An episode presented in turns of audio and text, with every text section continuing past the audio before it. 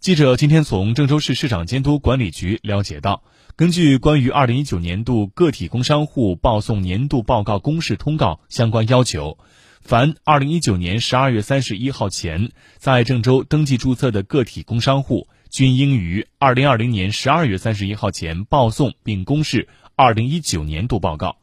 个体工商户可以通过登录国家企业信用信息公示系统河南官网。或者登录国家企业信息系统公示系统河南移动端，报送二零一九年度报告并公示。